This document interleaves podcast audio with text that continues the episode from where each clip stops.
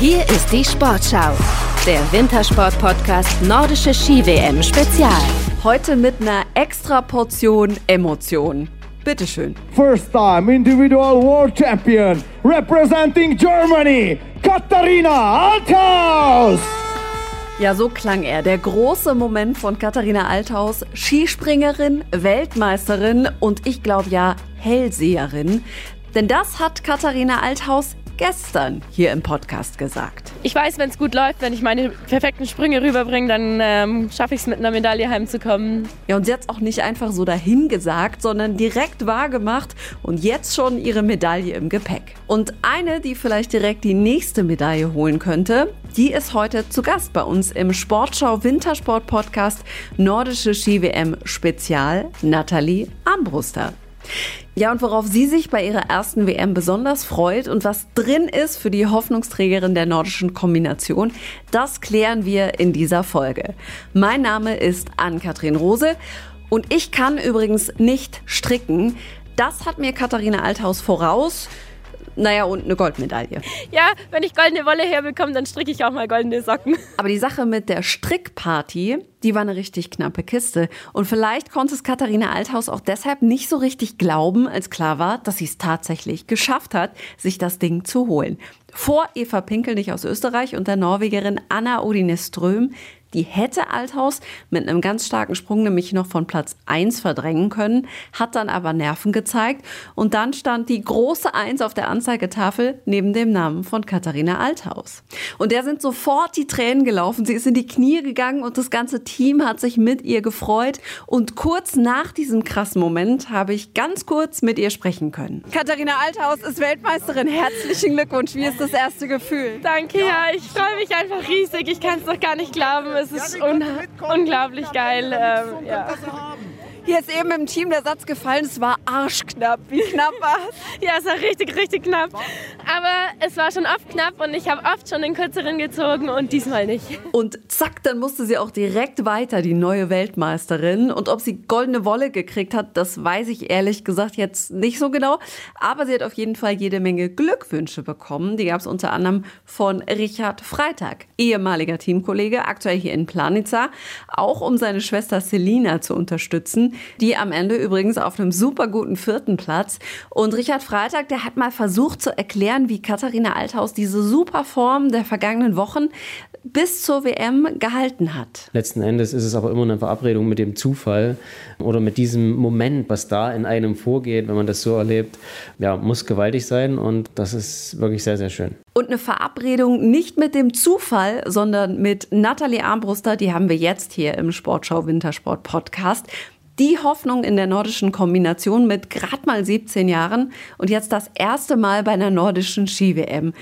Nathalie, mit welchen Gefühlen gehen Sie in diese WM? Ich freue mich riesig. Also die Vorfreude ist wirklich so groß. Es war von mir immer ein Riesentraum, bei der WM dabei zu sein. Und als ich im Frühjahr die Nachricht erhalten habe, dass ich in die Nationalmannschaft komme, da habe ich sowieso schon angefangen zu weinen vor Freude. Und es ist einfach immer noch ein bisschen unwirklich, dass die Saison so gut verlaufen ist, dass es dann praktisch in Anführungszeichen so selbstverständlich geworden ist, dass ich mitfahren darf zur WM. Gibt es denn trotz dieser Selbstverständlichkeit auch noch Momente, wo Sie sagen, also eigentlich müsste ich mich mal kneifen, was gerade alles passiert? Oh ja, diese Momente gibt es definitiv. Also manchmal sitze ich zu Hause und frage mich, ist das gerade wirklich so Realität? Kann das denn sein? Das ist echt verrückt. Und es geht ja auch immer von einem Ort zum nächsten und irgendwie dann, manchmal fehlt die Zeit, um das richtig zu realisieren. Hier bei der WM können jetzt sogar noch mehr dieser besonderen Momente dazukommen. Was sind Ihre Ziele für Planica?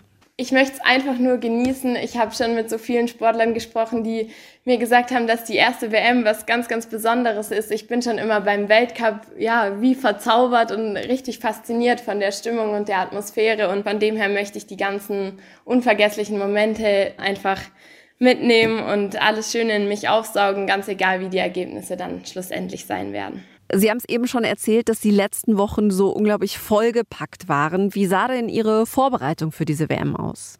Ja, also tatsächlich die letzten Wochen, die waren unglaublich stressig, unglaublich schön auch. Ich war in Seefeld beim Weltcup, bin direkt von Seefeld nach Frankfurt gefahren, nach Kanada geflogen. Ich meine, so ein Jetlag habe ich zwar relativ gut weggesteckt, aber da fehlt halt doch jede Menge Schlaf. Und dann war direkt danach wieder schon nach der Weltcup zu Hause. Das braucht auch einige Nerven, weil daheim ist der Druck dann eben doch nochmal größer bei so einem Weltcup, wenn Freunde, Familie, Schule, wenn die alle da sind, möchte man ganz besonders zeigen, was man kann. Und nach Schonach musste ich dann auch natürlich wieder eine Woche in die Schule gehen. Auch nach Kanada bin ich direkt wieder in die Schule gegangen. Das darf man halt auch nicht vergessen, dass ich nebenher auch noch in der Schule bestehen muss und das ist manchmal schon auch eine extreme Doppelbelastung mit Schule und Sport gleichzeitig. Und jetzt bin ich froh, dass die WM in den Ferien stattfindet, dass ich da dann nichts nachholen muss. Also selbstverständlich habe ich auch zu Hause nochmal gut trainiert, vor allem mit meinen beiden Heimtrainern Tino Ulig und Jonathan Siegel. Mit dem Tino war ich nochmal langlaufen, habe nochmal ein bisschen an meiner Lauftechnik gefeilt und mit dem Joni Siegel war ich tatsächlich nochmal springen. Die Schanze in Schonach war vom Weltcup noch präpariert und jetzt hoffe ich einfach, dass ich gut vorbereitet bin auf die WM. Diese Doppelbelastung mit Schule und Sport, das ist ja was, was viele andere nicht haben. Wie funktioniert das? Hat Ihr Tag mehr als 24 Stunden? Ja, also ich würde mir wünschen, der Tag hätte 48 Stunden, dann wäre das Ganze alles einfacher. Dann könnte ich irgendwie das alles, was ich immer im Tag unterbringen möchte, wirklich unterbringen, aber das ist leider nicht so. Also mein Tag ist schon immer sehr durchgetaktet. Ich stehe morgens um 6.15 Uhr auf, dann gehe ich in die Schule und ähm, ich habe sogar dreimal die Woche Mittagsschule bis um halb vier. Und wenn ich Nachmittagsschule habe, dann hat der Tag eben leider noch mal weniger Stunden. Ich muss halt nebenher auch noch immer lernen, den ganzen Unterrichtsstoff, den ich versäumt habe, nachholen. Da bin ich wirklich sehr froh, dass meine besten Freundinnen mir immer das Material, was ich verpasse, hinterhertragen. Und ich bin natürlich auch sehr froh, dass ich von meiner Schule, dem Kepler Gymnasium, so gut unterstützt werde, dass das kein Problem ist, freigestellt zu werden für die Wettkämpfe und Lehrgänge. Das ist auch nicht selbstverständlich. Aber ich muss halt trotzdem die 11. Klasse regulär bestehen. Und von dem her ist mein Tag wirklich immer total vollgestopft. Wie wichtig ist denn gerade dieser Support, also von den Freundinnen, aber auch von der Familie? Oh, meine Familie ist mir wirklich das Aller, Allerwichtigste. Ja, aus meiner Familie, da ziehe ich mir die ganze Kraft, die ich brauche. Meine Familie ist einfach, gerade meine Eltern sind einfach immer für mich da, unterstützen mich, wo sie können. Ich freue mich ganz, ganz besonders, dass sie auch bei der WM vor Ort sein werden. Da sind sie auch eine wahnsinnige mentale Unterstützung, wenn sie vor Ort sind. Und was auch richtig schön ist, dass mein Heimtrainer, der Tino Ulig, mit seiner Frau, der Christine, mit der ich auch manchmal trainiere, ähm, die werden auch den Aufwand betreiben und zur WM hinfahren. Das, da freue ich mich wirklich sehr, sehr. Und nehmen Sie Ihren Heimtrainer oder Ihre Familie an der Strecke dann wahr oder sind Sie da einfach komplett im Tunnel? Doch, also definitiv. Es gibt nicht viele Stimmen, die man so während dem Rennen wahrnimmt, aber gerade die Stimmen von seinen Eltern oder auch von seinen Trainern, die nimmt man ganz besonders wahr und da hört man dann auch ganz anders hin und hört eben auch die, die Ratschläge und Tipps raus und versucht die dann auch zu befolgen. Eine der beiden Disziplinen der nordischen Kombi, nämlich das Skispringen, das können Sie ja gar nicht so oft trainieren, weil die nächste Schanze dafür viel zu weit weg ist. Und trotzdem sind Sie in Summe so stark. Wie machen Sie das?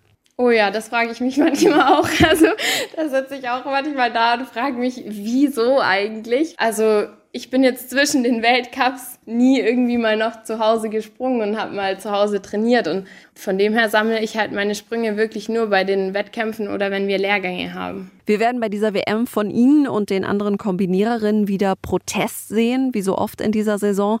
Die gekreuzten Skistöcke vor dem Start auf der Strecke als Signal an das IOC, weil sie für die Olympischen Spiele 2026 nicht berücksichtigt wurden.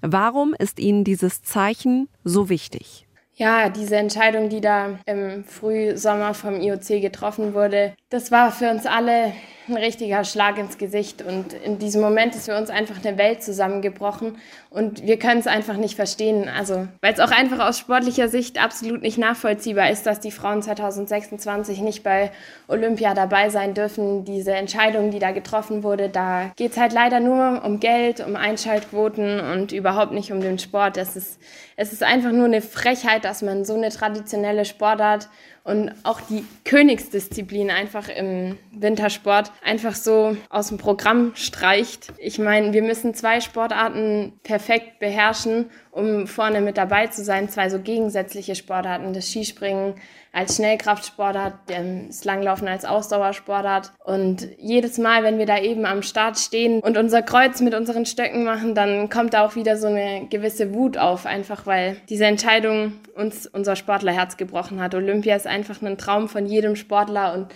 ein Kindheitstraum den man sich irgendwie erfüllen möchte. Und wenn dann einem Sport so die Perspektive genommen wird, da geht es ja dann auch um Fördergelder. Das ist einfach heftig. Wie schwer ist das denn als junge Sportlerin in einer Sportart, wo, wie Sie sagen, eigentlich gar nicht mehr so viel Perspektive ist? Wie gehen Sie damit um? Ja, es ist natürlich für uns alle sehr, sehr schwer, vor allem auch wenn man sieht, was unsere Sportart gerade auch bei den Frauen jetzt für eine Entwicklung durchgemacht hat, wenn man früher halt noch mit 85 Meter irgendwie aufs Podest laufen konnte, das funktioniert halt jetzt heute nicht mehr. Da muss man schon über einen K-Punkt springen und wirklich auch eine Top-Laufleistung zeigen und das macht uns schon macht uns schon extrem wütend, dass uns da so die Perspektive genommen wurde. Welche Schlagzeile würden Sie sich wünschen für den 6. März? Das ist der Tag, an dem die WM hier in Planitz herum ist. Das ist ähm, eine ganz schwierige Frage. Klar sind jetzt so die Erwartungen von außen extrem gestiegen. Manche sagen jetzt, ja, ach, das wirst du schon eine Medaille holen. Natürlich wäre das ein Traum von mir, aber ich erwarte das einfach nicht, gerade weil ich noch so jung bin und eigentlich noch so viel Zeit habe. Und so eine WM, die schreibt einfach auch nochmal ihre anderen Geschichten und da muss man auch erstmal dem ganzen Druck standhalten. Ich wünsche mir einfach nur, dass ich die Leistung, die ich konstant über die Saison zeigen konnte, dass ich die abrufen kann, dass ich einen Sprung machen kann, mit dem ich zufrieden sein kann und einen Lauf machen, auf den ich stolz sein kann und dann würde das Ergebnis schon von selber kommen. Also eine Schlagzeile, die ich mir vielleicht da wünschen würde, wäre, Nathalie konnte ihre konstanten Leistungen abrufen oder irgendwie so. Dann drücken wir Ihnen genau dafür die Daumen. Vielen Dank, Nathalie Armbruster. Gerne. Ja, und für Nathalie Armbruster geht's heute los und welche Schlagzeile es dann gibt nach ihrem ersten WM-Auftritt, das erfahrt ihr morgen natürlich hier. Außerdem heute auf dem Planitzer-Plan Skiathlon. Und mein Kollege Edgar Endres, der sagt, alle Augen auf diesen Mann hier. Der Deutsche, der vielleicht die besten Möglichkeiten hat, ist Friedrich Moch, erst 22 Jahre alt, er kommt aus Memmingen, startet für Isny, ist in der Saison so etwas wie in der erweiterten Weltspitze auch angekommen, also wirklich ein klasse Bursche. Er hat in Val di Fiemme Platz 3 über 10 Kilometer im freien Stil geschafft, das war eine Weltklasse-Platzierung. Aktuell ist er in der Gesamtweltcup-Position auf Rang 12. Also mit Moch sollte man rechnen, zumindest für eine Top-10-Platzierung. Hat er zuletzt auch immer geschafft. Die restlichen Deutschen, glaube ich, werden keine große Rolle spielen. Und vorne, naja, da kann man eigentlich die Uhr danach drehen. Wieder mal ein skandinavisches Rennen, eventuell die Norweger, vielleicht auch der Finne Ivo Niskanen, der ja bei den Spielen in Peking bärenstark war. Oder vielleicht gibt es dann doch so einen Außenseiter wie ein Franzose, der da vorne reinlaufen kann. Aber normalerweise dürften die Norweger wieder diese Entscheidung unter sich ausmachen. Auch die Bedingungen heute werden nicht einfach sein. Wir erwarten so Temperaturen um die 7, 8 Grad. Der Schnee wird weich sein und das Material muss hundertprozentig passen. Ja, und vielleicht passt es ja so wie mit unseren nächsten beiden Gästen hier im Sportschau Wintersport Podcast. Richard Freitag und sein Bruder Christian sind da. Und mit den beiden spreche ich über den Familienfanclub, einen Platz in der ersten Reihe und warum sie die größten Fans von Schwester Selina sind. All das gibt's morgen und ich freue mich, wenn ihr wieder dabei seid. Ich bin Ann-Kathrin Rose und sag Tschüss für heute.